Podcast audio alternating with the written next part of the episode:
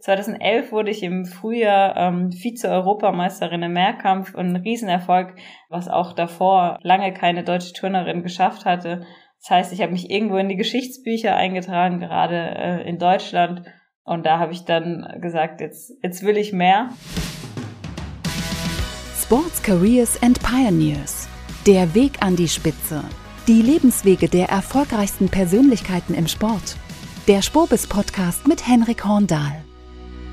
Sie ist Deutschlands beste Turnerin, hat WM Bronze gewonnen, hat die Gesamtwertung des World Cups gewonnen und war dreimal bei Olympischen Spielen. Aber sie hat viel mehr zu sagen als nur das. Wir reden mit ihr darüber, warum sie sich für mehr Selbstbestimmtheit im Sport einsetzt, über wahre Charakterstärke und warum sie jetzt auch mal im Ganzkörperanzug turnt. Ich freue mich auf das Gespräch mit Ellie Seitz. Ellie, herzlich willkommen bei uns im Podcast. Ich freue mich sehr, dass du dabei bist. Äh, wie geht's dir? Ja, ich freue mich auch, dass ich dabei sein darf. Äh, mir geht's soweit wunderbar, ähm, kann mich nicht beklagen. Bin vor allem gesund und das ist immer das Wichtigste. Das stimmt. Du machst gerade eine Wettkampfpause. Beschreib mal, wie ist dein Alltag jetzt gerade? Ja, also ich hatte eine längere Wettkampfpause. Jetzt möchte ich nach und nach wieder in die Wettkämpfe einsteigen. Dementsprechend äh, ist mein Alltag äh, relativ vollgepackt mit Training. ähm, so wie man es eigentlich von mir kennt. Ich hatte nach Olympia ein bisschen längere Pause. Da war mein Alltag dann doch ein bisschen mehr vollgepackt mit erstmal mit Urlaub und dann aber auch mit meinem Studium und äh, mit meinem Buch, das ich geschrieben habe. Dementsprechend hatte ich äh, immer genug zu tun, ja, bis auf die Erholung im Urlaub. Und äh, ja, jetzt bin ich wieder voll im Training eigentlich, äh, habe da auch genug zu tun, äh, studiere wie gesagt nebenbei noch und äh, ja, bin aber eigentlich soweit zufrieden, wie alles ähm, aktuell läuft bei mir. Hm. Über das Buch sprechen wir nachher auf jeden Fall nochmal. Erzähl mal nach Olympia, warum hast du oder wann hast du beschlossen, dass du eine Pause brauchst? War das schon vor Olympia klar oder hast du danach gesagt, ich brauche mal einen Break? Eigentlich war es schon vor Olympia klar. Also das Jahr, gerade 2020, das Jahr, das war super belastend, super anstrengend.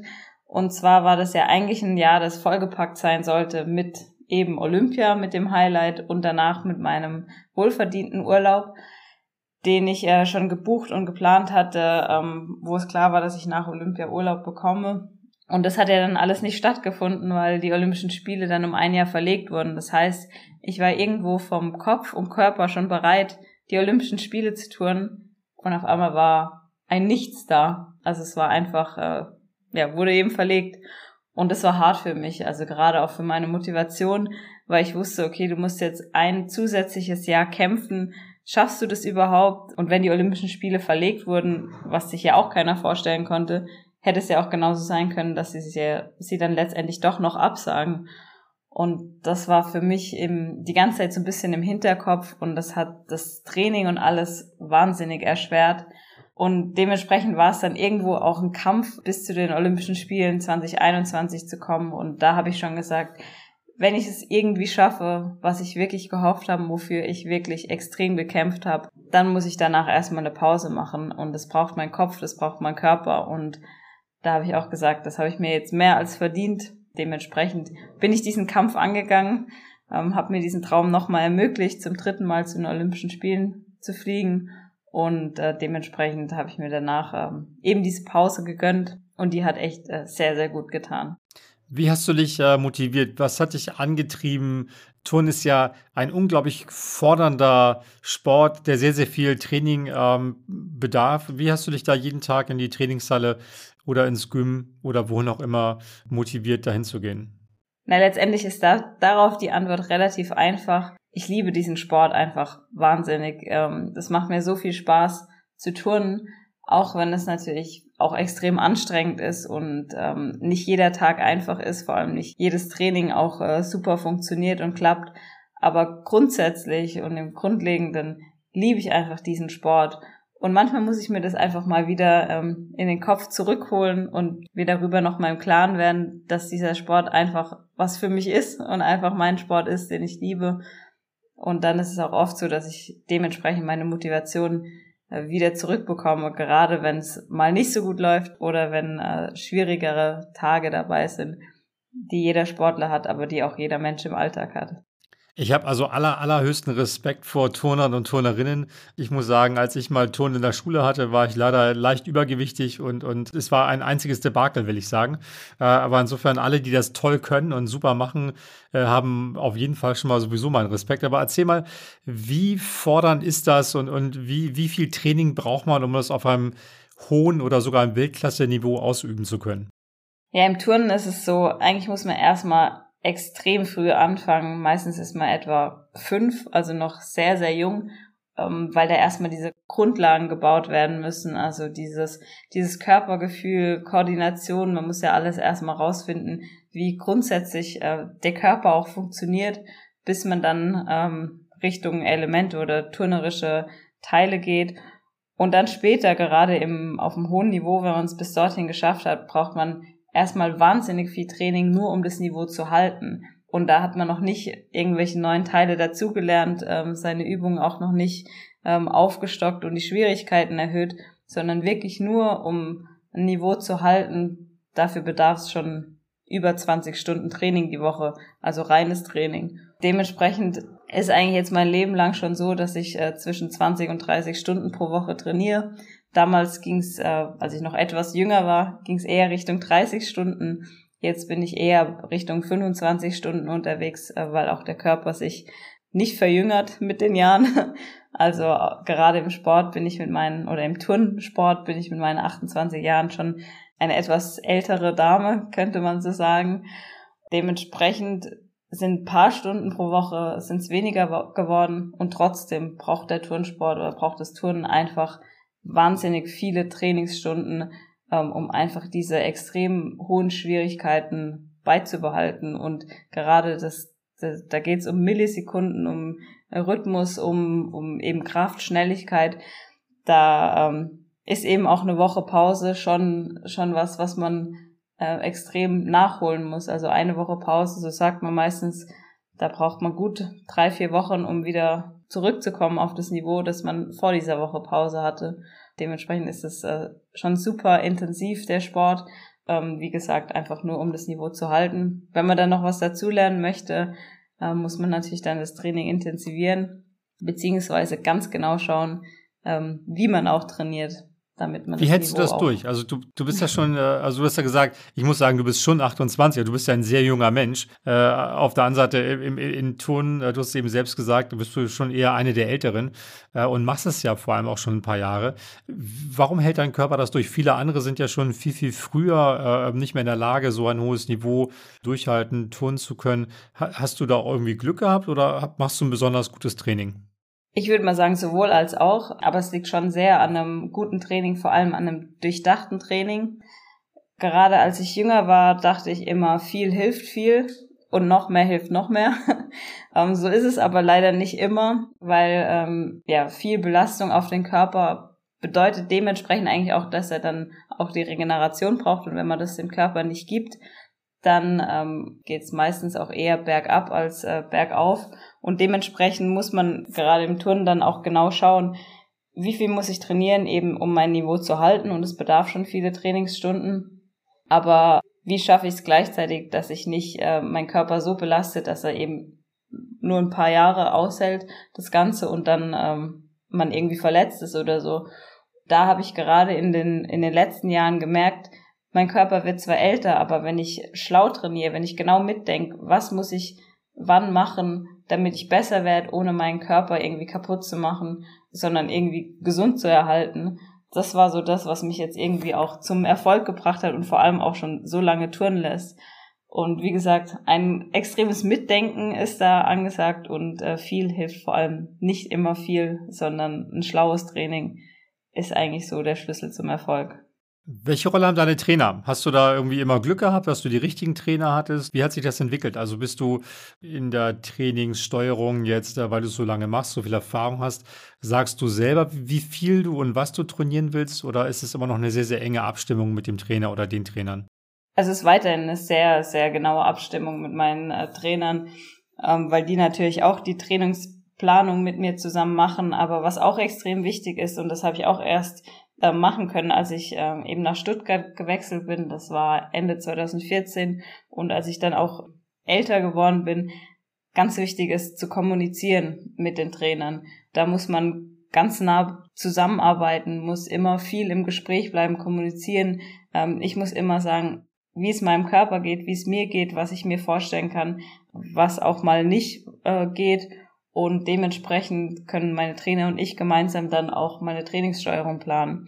Klar, als ich jünger war, vor 10, 15 Jahren, war das natürlich noch schwieriger, dass ich da mitgesprochen habe. Aber gerade in Stuttgart jetzt habe ich ein Riesenglück, dass ich da mit meinen ähm, Trainern so gut kommunizieren kann und wir ähm, gemeinsam den Weg gehen und auch eben gemeinsam die Trainingssteuerung ja besprechen und ich da auch da meinen Teil zu beitragen kann.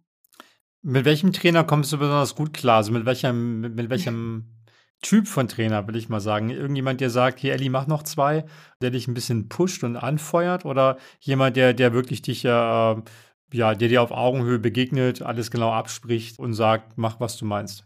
Ja, bei mir ist es schon so, dass ich ab und zu jemand brauche, der mir sagt, komm, mach's nochmal oder versuch's nochmal, der mir dann vielleicht doch mal ein bisschen in den Arsch tritt, aber letztendlich brauche ich vor allem jemand, der dann auch mit mir redet, eben auf Augenhöhe. Und das ist für mich extrem wichtig, dass man ganz normal auf Augenhöhe kommunizieren kann und dass mein Wort genauso viel zählt wie das Wort des Trainers. Das heißt, wenn der Trainer sagt, mach noch zweimal und ich sage, es tut mir leid, es geht heute einfach nicht mehr, dass das auch äh, völlig in Ordnung ist.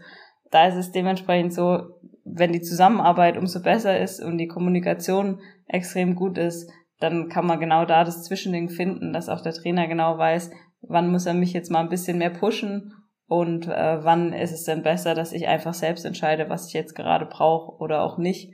Da bin ich auch ganz glücklich, dass es so gut funktioniert, weil sonst würde ich eben mit 28 jetzt wahrscheinlich nicht mehr tun. Im Turn sind ja viele Fälle bekannt geworden, wo das mal nicht so gut funktioniert hat, wo die Trainer vielleicht zu fordernd waren oder wo, wo die Karrieren halt nicht so lange gedauert haben. Hattest du selber mal, als du jünger warst, irgendwo einen Trainer oder eine Trainerin, wo du das Gefühl hattest, äh, die oder der hat mir zu viel abverlangt, da war ich so über der Grenze drüber? Ja, letztendlich kann ich sagen, ähm, wenn man meine Karriere rückblickend betrachtet, ist einiges super gut gelaufen. Ähm, was nicht so gut gelaufen ist, ist, dass ich, ja, ich habe ja eben in Mannheim angefangen. Ich bin ja nicht schon immer in Stuttgart unterwegs im Turn. Und äh, in Mannheim habe ich ja eine Trainerin gehabt, die, ähm, ich sage mal, mich sehr schnell auch zum Erfolg gebracht hat. Wir haben wirklich sehr, sehr hart und intensiv trainiert, eben auch mit äh, vielen Wiederholungen, äh, sehr, sehr vielen Trainingsstunden.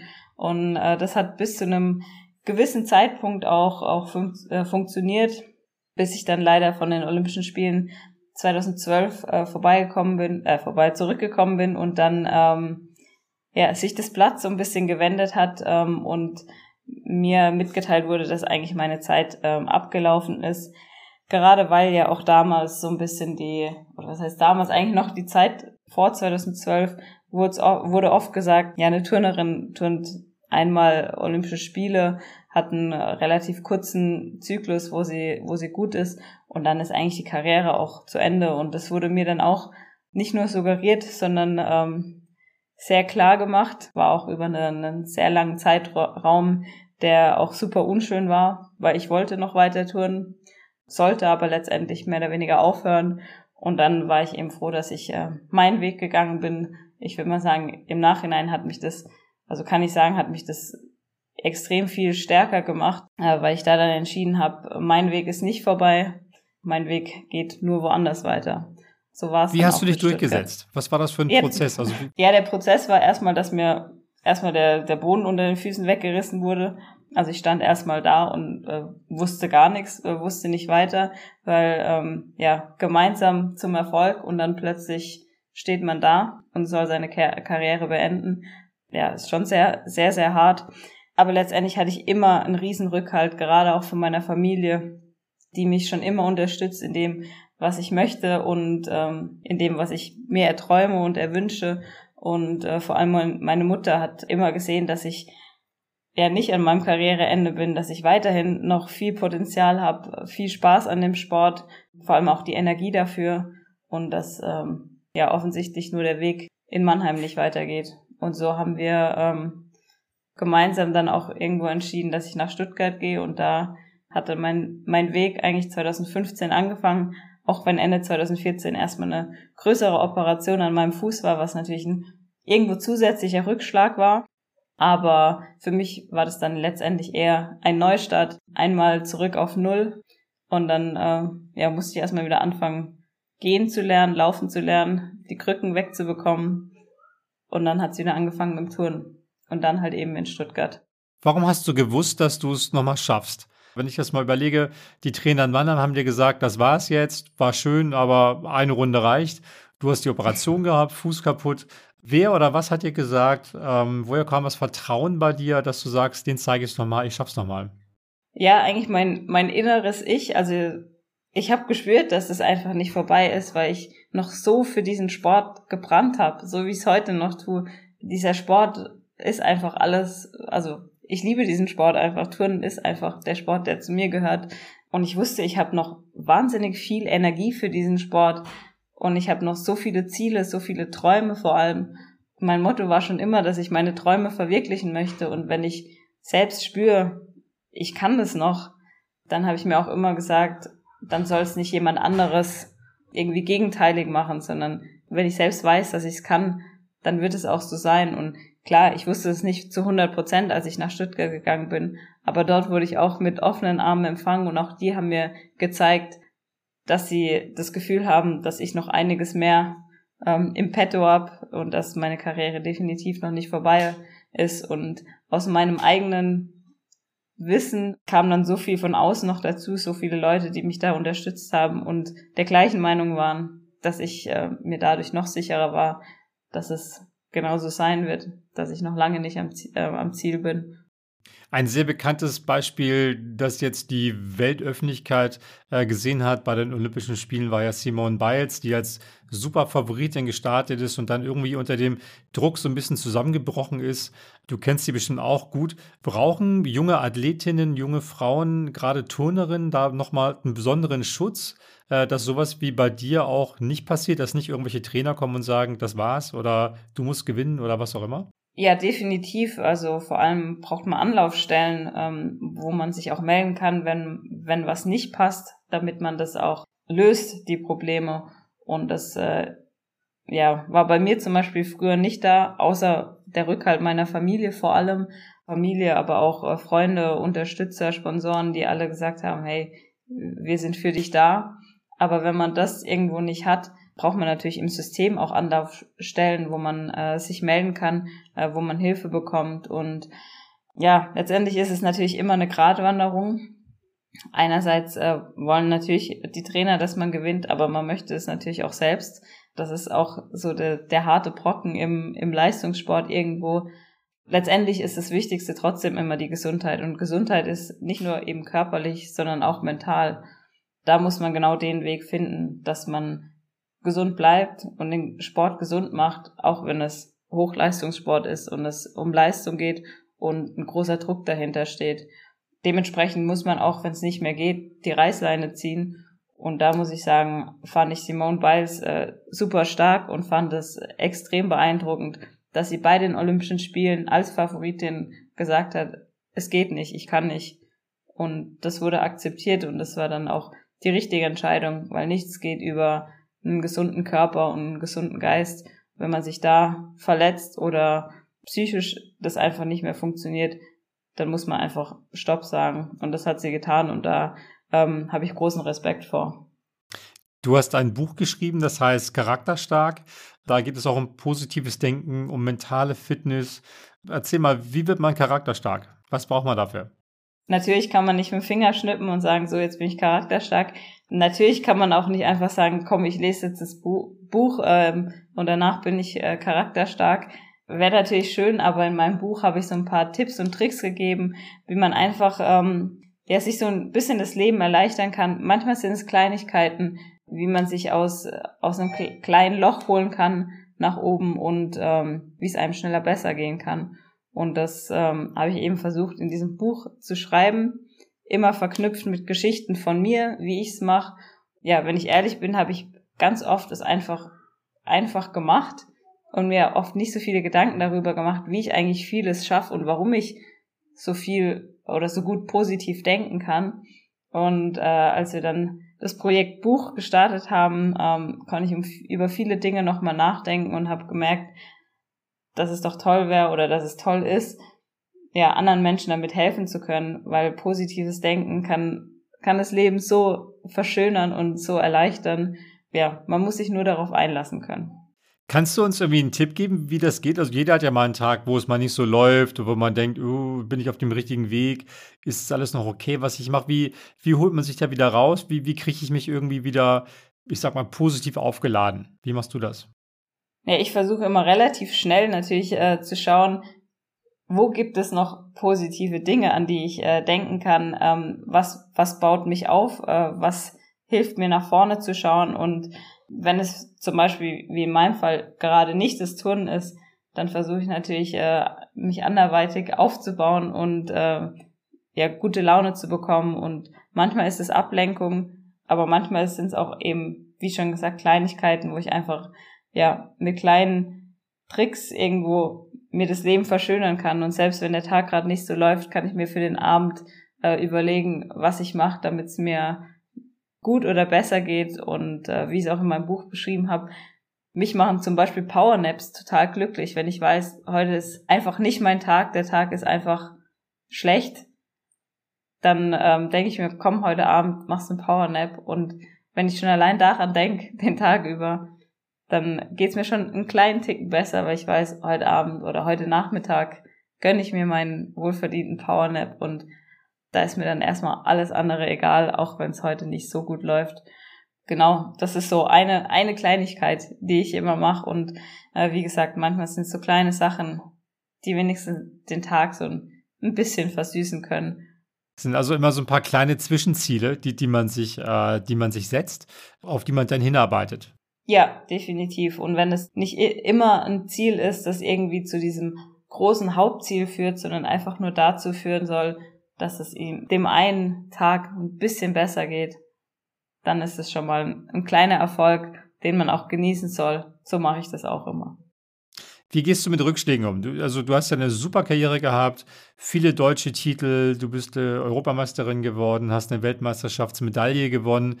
Bei Olympia hat es nicht so ganz geklappt. Bei den drei ähm, äh, Teilnahmen, die du hattest, war ja das große Ziel, mal eine Medaille zu erreichen. Du warst ganz knapp davor, hat aber letztendlich nicht so richtig hingehauen. Wie, wie gehst du damit um? Ja, also ich habe da auch meinen mein Weg gefunden.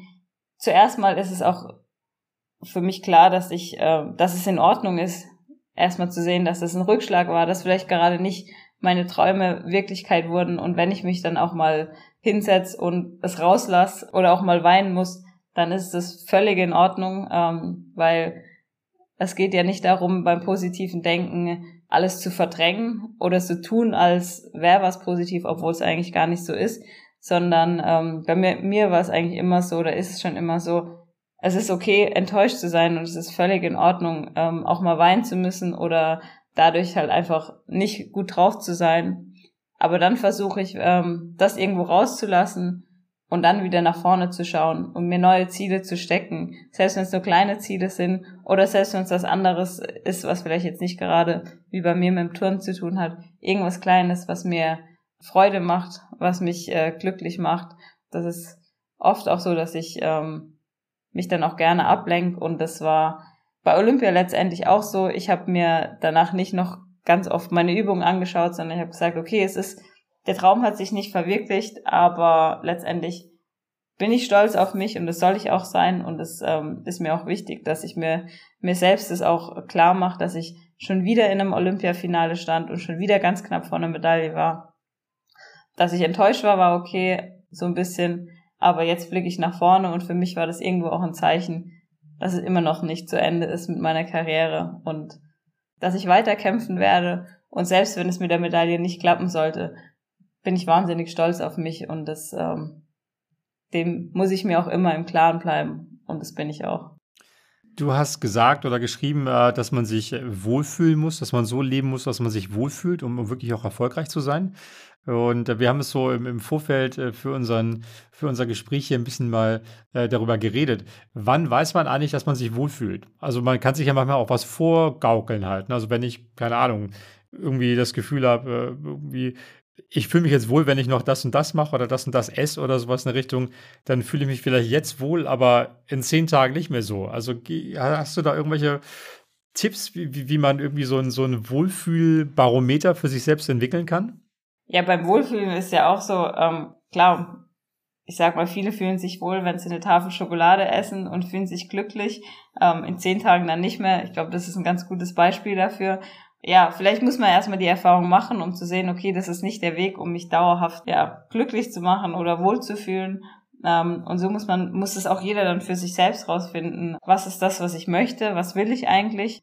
Und eben, wie geht's mir am besten? Und zwar nicht nur heute, sondern, sondern langfristig. Und das ist eben auch ein Prozess, der auch nicht durch, ähm, ja, von jetzt auf heute einfach oder von jetzt auf morgen fertig ist und man sagen kann, das brauche ich, um mich wohlzufühlen. Ich habe auch natürlich eine Weile dafür gebraucht und musste erstmal rausfinden, was lässt mich äh, kurzfristig glücklich sein, aber was äh, ist langfristig das, was mich glücklich macht.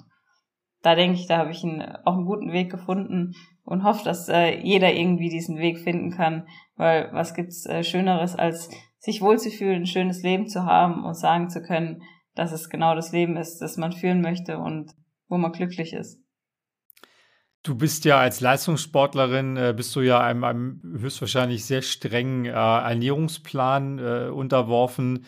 Kannst nicht jeden Tag alles essen oder alles trinken, was du vielleicht gerne, gerne möchtest. Wie streng musst du selbst zu dir sein? Und, und was sind so kleine Ausflüchte, was sind so kleine Sünden quasi, die du dir selber mal gönnst? Ja, also unsere Bundestrainer ähm, hat früher mal einen ganz guten Satz gesagt und hat gesagt, das ist, ihr seid wie ein Porsche, nur wenn er das falsche tankt, kann auch der schnellste Porsche nicht schnell fahren, weil dann bleibt er an der Tankstelle stehen und geht kaputt. Dementsprechend weiß ich natürlich, was ich essen soll und äh, was natürlich weniger gut für meinen Körper ist, aber auch für meinen Sport. Hab da zum Glück keinen ganz strengen, ganz genauen Ernährungsplan, aber wie gesagt, ich weiß genau, was mein Porsche tanken muss und was nicht. Und das ist aber das, was äh, mein Körper braucht. Und dann kommt man wieder zu dem Geist und sagt, wenn ich immer verzichten würde, wenn ich jeden Tag vor zum Beispiel einem Keks stehen würde und würde denken, ich würde diesen Keks so gerne essen, aber ich darf nicht, dann ist es auch wieder was, was mich irgendwo schwächt, weil es immer Verzicht ist, weil es anstrengend ist, immer zu verzichten. Und äh, dementsprechend muss man sich dann auch, auch mal was gönnen, eben auch beim Essen, da auch die Balance finden, dass es nicht immer nur um Verzicht geht, sondern dass es darum geht, das Richtige zu essen und zum richtigen Zeitpunkt sich auch mal das Richtige zu gönnen. Und bei mir sind es äh, tatsächlich Süßigkeiten. Ich bin eher so der Typ, der gerne süß isst. Wenn ich mir doch mal was gönnen will, gerade ernährungstechnisch, dann darf auch ich mal ähm, ein Stück Schokolade essen. Und äh, das genieße ich dann auch voll und ganz. Ist für meinen Kopf auch sehr schön oder sehr gut, tut einfach gut. Und ich denke, wenn ich das über die Jahre hinweg nicht gemacht hätte, würde ich heute auch nicht mehr tun, weil ich ähm, über so viele Jahre hinweg nicht verzichten kann und nicht jedes Mal daran denken kann, dass ich verzichten muss vor allem. Unsere Hörer sind ja überdurchschnittlich sportlich, das kann man, glaube ich, sagen. Aber ähm, was würdest du sagen, wie viel Sport müsste man machen, äh, nicht als Leistungsturner oder Leistungssportler, sondern als normaler Büromensch? Äh, was denkst du, wie viel Bewegung braucht man? Das ist natürlich immer abhängig auch vom Menschen selbst, aber ich würde sagen, jeden Tag ein bisschen Sport wäre schon gut, ist schon nicht schlecht, aber klar, vielleicht mal am Wochenende nicht, aber gerade unter der Woche sich einfach jeden Tag ein bisschen zu bewegen, ist, ähm, ist schon extrem gut, vor allem auch gesund für den Körper, vor allem wenn man den ganzen Tag im Büro sitzt. Und bestenfalls äh, ist es natürlich dann auch ähm, noch gut, wenn man Sport an der frischen Luft macht, weil auch frische Luft gesund für den Körper ist das ist sowas, ich mache keinen Sport an der frischen Luft und dementsprechend schaue ich dann auch immer, dass ich dann zusätzlich rauskomme, um einfach mal gesunde, frische Luft einatmen zu können. Du hast eben die Bundestrainerin angesprochen. Ich weiß nicht, ob es die ist, aber eine Bundestrainerin hat man dich gesagt, dass du eine Wettkampfsau bist. Was hat sie damit gemeint? Ja, das war genau die, die ich gemeint habe. Äh, Frau Koch war eigentlich jetzt äh, langjährige Bundestrainerin bei uns, äh, ist jetzt erst nach den Olympischen Spielen äh, in Rente gegangen ja, wir haben sehr, sehr viel miteinander erlebt. Äh, vor allem haben wir auch sehr viele Trainingseinheiten miteinander erlebt und sie hat immer wieder bei mir mitbekommen, dass es auch mal gut sein kann, dass mein Training nicht ganz so optimal läuft, ich meine Übungen nicht so gut schaffe Und trotzdem habe ich es eigentlich immer wieder geschafft, mich im Wettkampf hinzustellen und es trotzdem hinzubekommen. Und das hat sie irgendwo beeindruckt auch und hat gesagt, Mensch, Ellie, du bist einfach eine Wettkampfsau. Ähm, letztendlich konnte ich ihr da auch nicht so widersprechen, weil es stimmt, am Ende kommt es auf den Wettkampf an und ich lasse mich da auch nicht aus der Ruhe bringen, wenn es mal im Training nicht so klappt. Oft denke ich mir, okay, ähm, blöd, nicht so gut, natürlich soll es im Training auch klappen, aber wenn es mal nicht so ist, dann gibt's ja immer noch den Wettkampf und darauf kommt's an. Und da hat's bis jetzt meistens immer geklappt. Aber wie machst du das? Also so, das hat ja jeder von uns. Es gibt auch viele Menschen, die so ein bisschen Angst davor haben, aufzutreten vor der nächsten Präsentation, die sich da sehr viel Sorgen machen, nicht so gut schlafen vielleicht. Was ist dein Tipp da, wenn man sagt, am nächsten Tag ist bei dir der Wettkampf, bei anderen vielleicht das Freizeitturnier oder, oder das Golfturnier oder, oder die Präsentation äh, oder was auch immer. Welchen Tipp hast du? Wie bleibt man ruhig und wie kriegt man dann auch wirklich die Leistung, zu der man fähig ist? Ja, also erstmal, ich bin auch immer aufgeregt. Vor jedem Wettkampf, als wäre es äh, mein erster Wettkampf. Und es gehört auch dazu, das muss auch sein. Das Wichtige ist nur, dass man es irgendwie schaffen kann, ähm, diese Aufregung irgendwie in positive Energie, in ähm, Energie für den Wettkampf umsetzen zu können. Und da ist es dann auch wichtig, einen Weg zu finden, vor allem keine Angst zu haben, zu versagen, sondern sich ähm, vor allem erstmal darauf zu freuen, dass man die Chance hat, einen Wettkampf oder sonstiges mitzumachen, ähm, dort zu zeigen, was man kann, ja, einfach Spaß zu haben vor allem, weil das steht bei mir auch immer an, an oberster Stelle, dass ich sage, ich will auch irgendwo Spaß haben bei dem, was ich mache und das habe ich ganz besonders. Und da ist dann so, die Aufregung ist da, die kann man nicht einfach wegzaubern. Ist auch bei mir nicht so, aber auch da muss jeder einen Weg finden, wie man diese ähm, Aufregung entweder ein bisschen kleiner bekommen kann oder eben bestenfalls in positive Energie umändern kann. Bei uns gibt's einige, die äh, viel Musik hören, ähm, vor dem Wettkampf für sich sind. Ich bin zum Beispiel der gegenteilige Typ. Ich rede besonders viel. Ähm, ich rede so schon besonders viel und gerne. Aber da wird's dann noch mehr, wenn ich aufgeregt bin. Das ist dann auch immer das Zeichen dafür, dass ich aufgeregt bin. Oft muss unser Physio dran glauben, manchmal mein Trainer.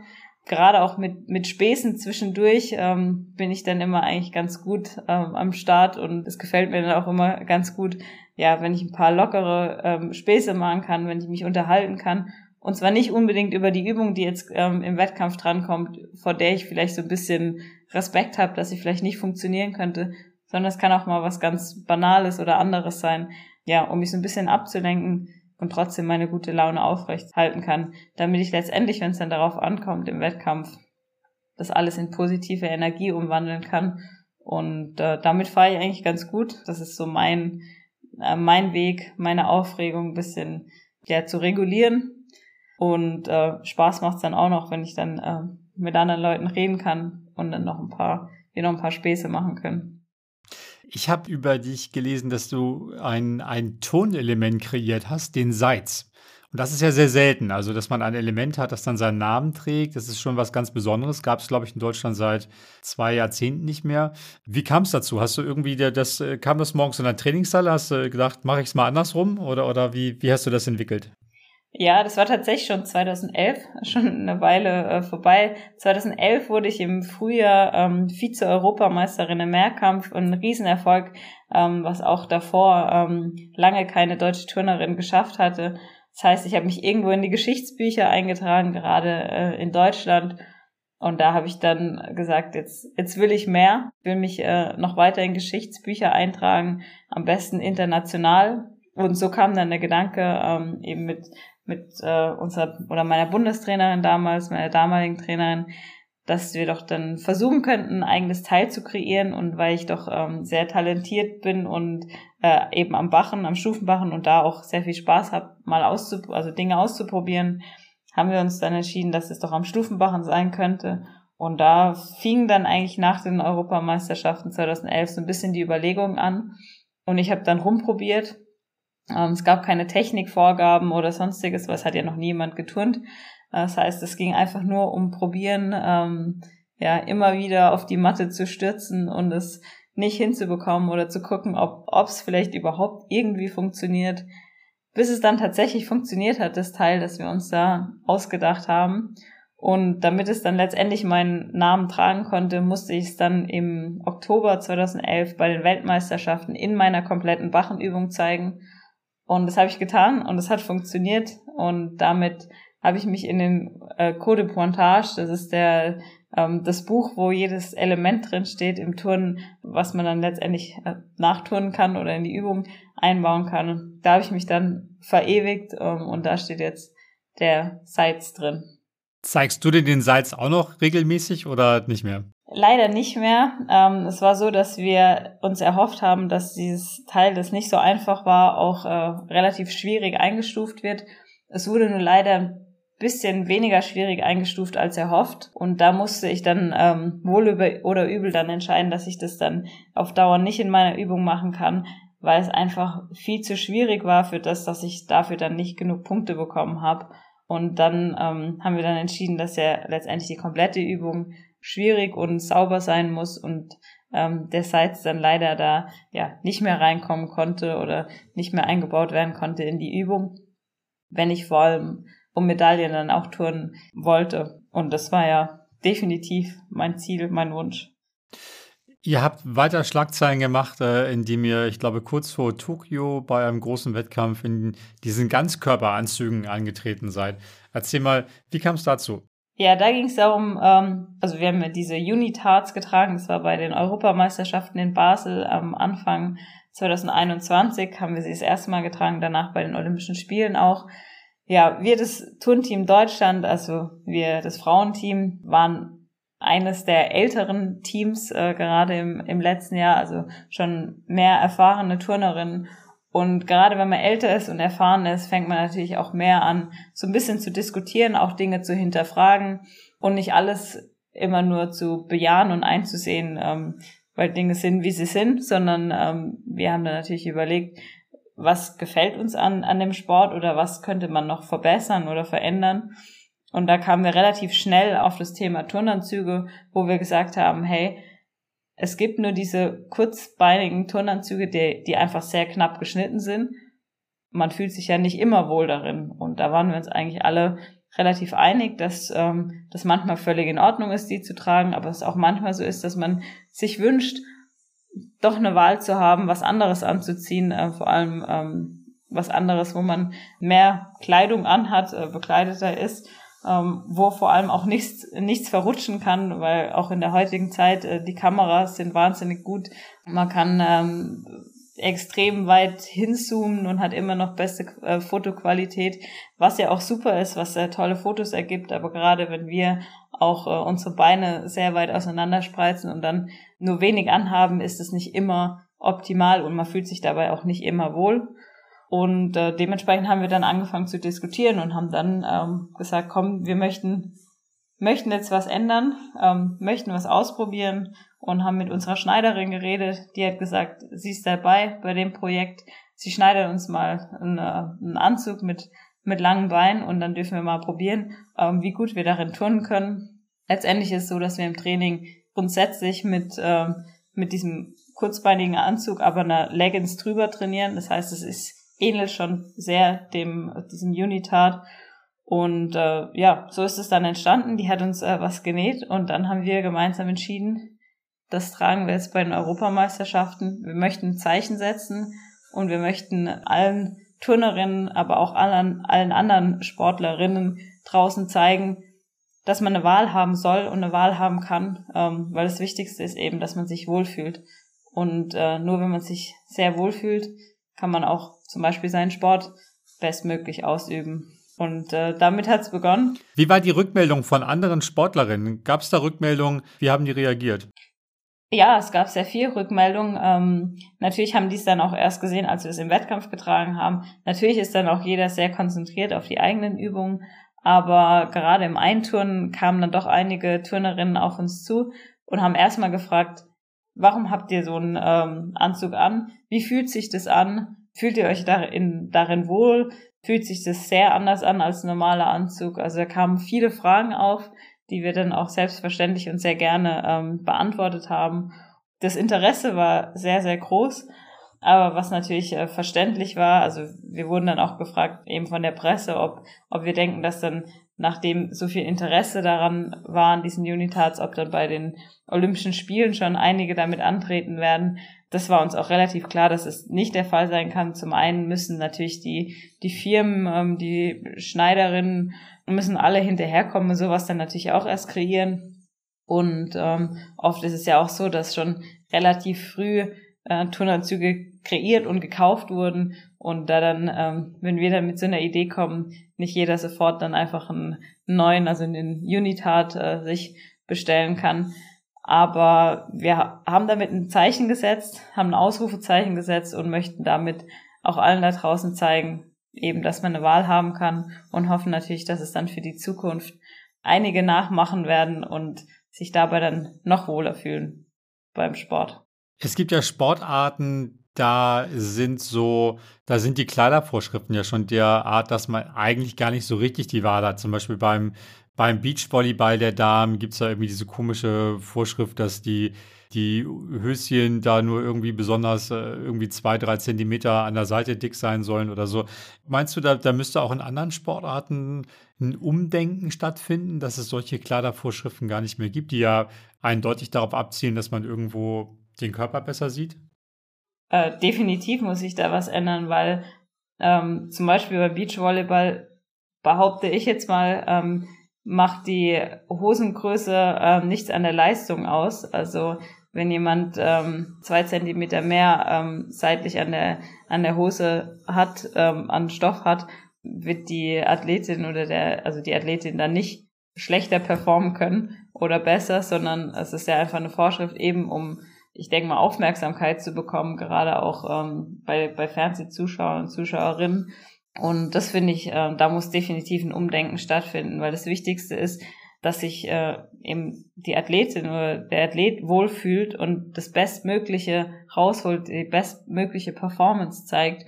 Und alle, die da zuschauen, die sollen auch deswegen zuschauen, weil sie das toll finden, wie gut wir unseren Sport ausüben, wie extrem oder wie, was für einen tollen Hochleistungssport wir da machen. Und selbst wenn es kein Hochleistungssport ist, es geht um den Sport und nicht um die Kleidung, die wir anhaben. Und solange die Kleidung einen nicht behindert beim Sport, sondern eher noch, dass die Kleidung ähm, einen noch besser werden lassen kann, weil man sich noch wohler fühlt, dann sollte es definitiv erlaubt sein.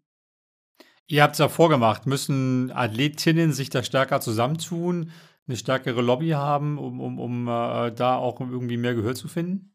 Ja, das würde ich auch sagen. Äh, also, dass, dass man das irgendwo braucht, aber gleichzeitig denke ich, dass, äh, dass es irgendwo auch gebraucht hat, dass man, dass jemand den ersten Schritt gegangen ist, ähm, um zu zeigen, hey, da geht was und man kann was ändern und vor allem nur, weil es viele Jahre so war und so Vorschrift war, heißt es ja nicht, dass es für immer so bleiben muss. Alles kann sich verändern, vor allem wenn es ins Positive geht.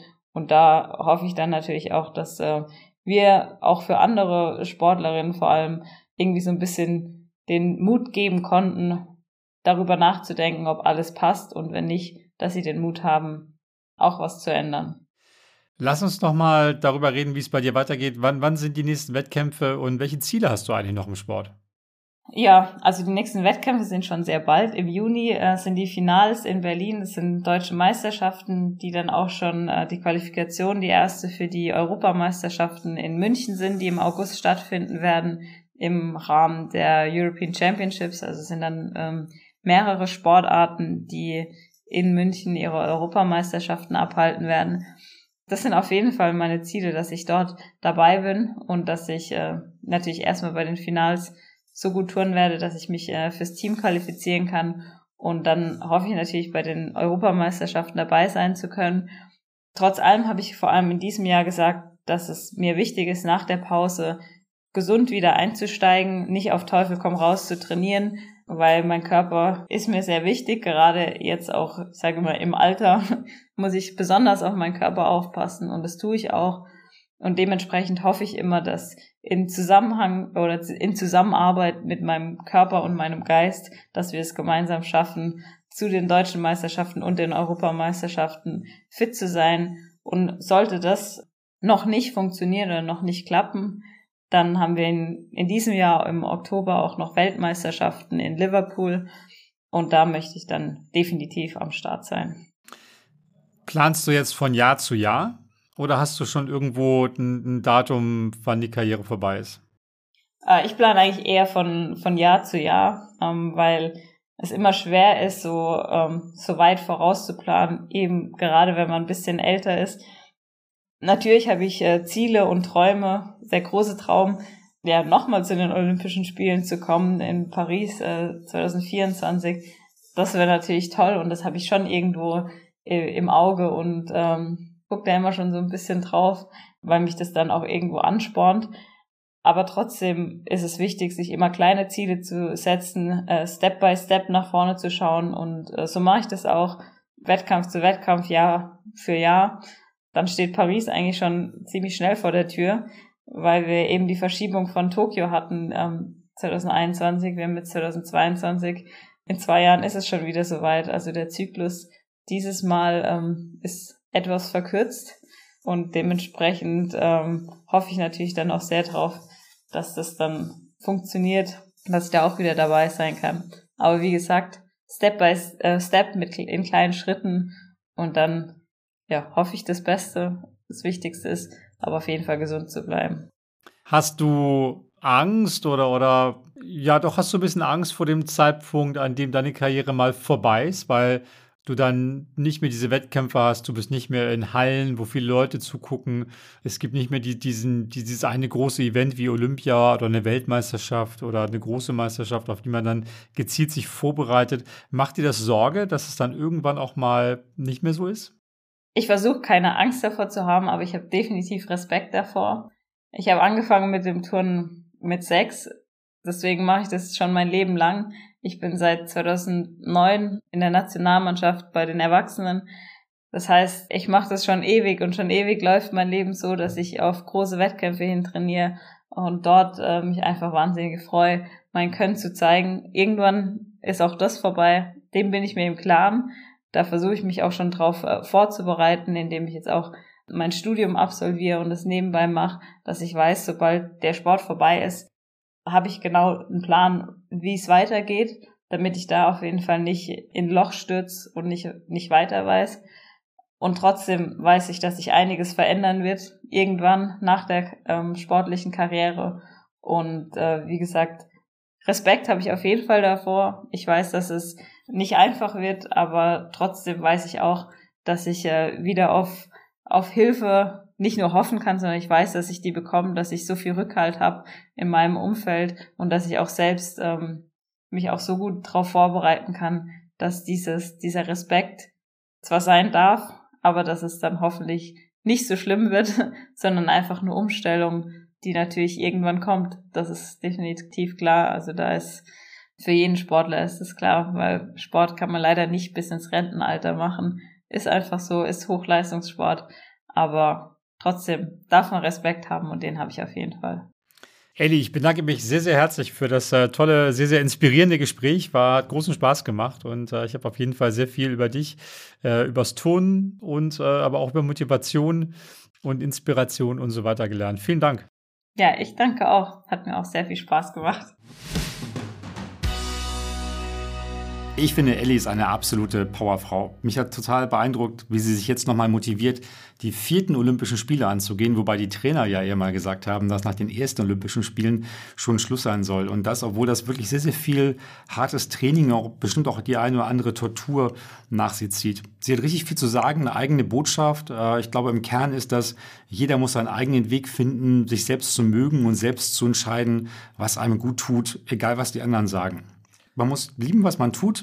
Und das ist bei Ellie eben das Turnen, das hat man ja klar gehört. Äh, und so muss eigentlich jeder herausfinden, was das persönliche Turnen für einen selbst sein kann und äh, was man besonders gerne und dann eben auch besonders gut machen kann. Mir hat es richtig viel Spaß gemacht, das Gespräch. Ich hoffe euch auch. Schreibt uns gerne unter podcast.sponsors.de und abonniert uns bei Spotify, Apple Podcast, YouTube oder Soundcloud. Macht's gut, bleibt uns gewogen. Bis zum nächsten Mal. Das war der Spobis Podcast mit Henrik Horndahl. Sports Careers and Pioneers. Der Weg an die Spitze. Die Lebenswege der erfolgreichsten Persönlichkeiten im Sport. Der Spobis Podcast ist eine Produktion von Maniac Studios.